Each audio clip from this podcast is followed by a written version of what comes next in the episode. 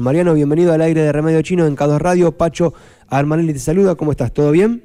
¿Qué tal, Pacho? ¿Cómo te va? Buen día. Bien. Bueno, Todo contanos, bien, sí, sí, acá andamos, empezando la jornada. Claro, claro, arrancando. Contanos un poco cómo ha estado esta, esta reunión, cómo los han convocado, de qué han estado dialogando. Bueno, fuimos convocados por por Vázquez, viste, por, por, por los, como vos bien decías, los hechos de inseguridad que se habían eh, dado la semana pasada y principios de esta.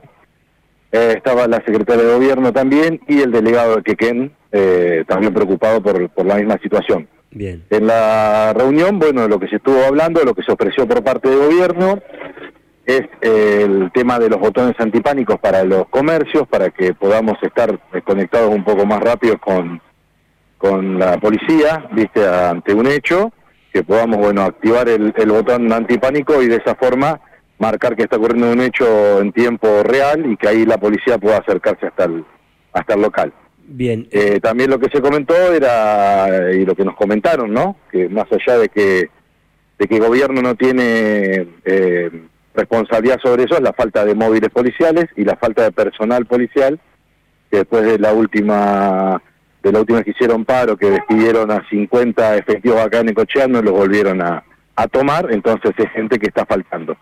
Y también que, bueno, hay muchos móviles rotos, que carecen de combustible. En sí la situación está bastante bastante compleja.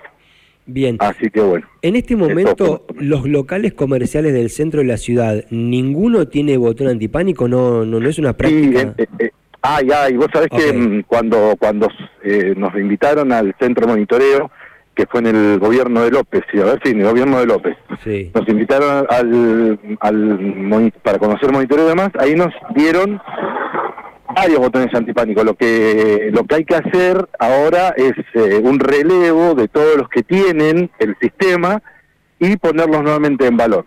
Ah. A ver, para que se entienda o que entienda la gente, no es un botón físico, no es una aplicación en donde uno, bueno, eh, puede comandar desde ahí el, el tema del pánico, pero pero hay que ver, hay que ver cuántos están activos y demás. A ellos les figuran que hay 40 comercios en el centro con con el botón con el botón activo, ¿viste?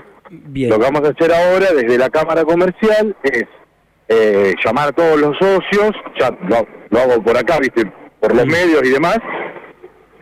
Perdón que justo estoy en la calle, No pasa nada. ruido. No pasa nada. Y bueno, vamos a convocar a todos los socios nuevamente, a todos los comerciantes, no importa que sean socios, Sí. que se comuniquen con la Cámara para así les informamos cómo vamos a hacer para, para empezar a hacer el pedido de estos botones.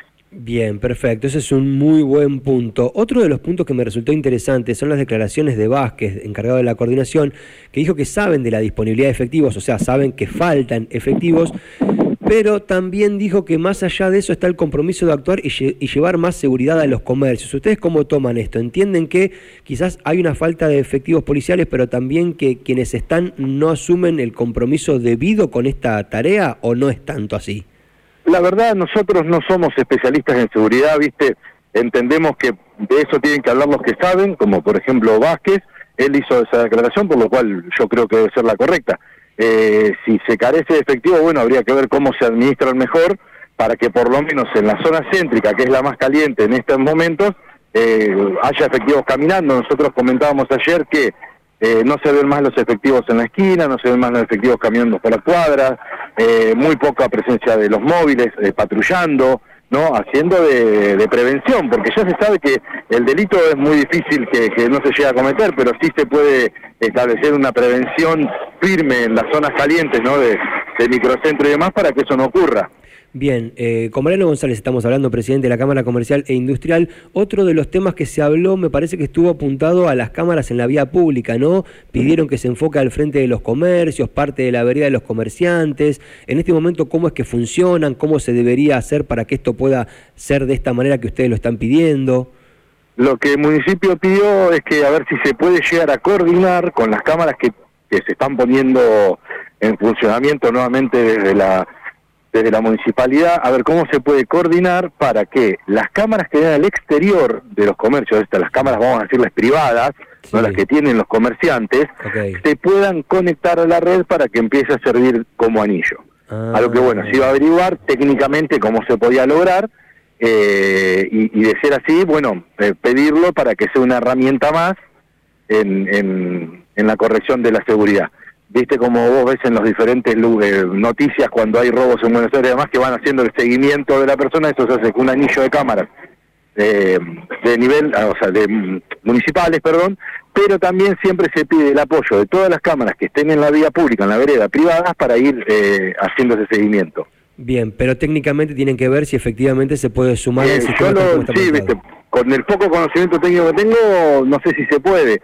Sí, por ahí si son cámaras IP, viste, que, se pueden conectar por, por, por bueno, va, a ser muy complejo, pero eh, van a, ellos sí van a conectar con la empresa que nuevamente está poniendo en valor todo esto de las cámaras y, y van a ver si se puede hacer y si no, bueno, será para, para una vez cometido el ilícito hacer el seguimiento de, los malhechores a ver para dónde fueron o no. Bien. Eh, yo creo, Pacho, que esto, como lo hablábamos ayer en gobierno, tenemos que empezar a poner políticas en Necochea, políticas del municipio, no de cada gobierno, y a largo plazo, porque eh, nosotros cuando eh, había asumido López, me acuerdo que fuimos convocados y se hizo una inversión muy grande en el municipio, se pusieron cámaras por todos lados, las veíamos, las veíamos en el centro de monitoreo, se pusieron los botones antipánicos, y después eso se cae, viste, em, es potestad de, cada gobierno, me parece que esto tiene que ser, em, empezar a ser eh, potestad de los municipios, ¿no? El municipio de Necochea, esté quien esté, esas políticas tienen que empezar a cambiarse, políticas de seguridad, políticas comerciales, políticas de turismo,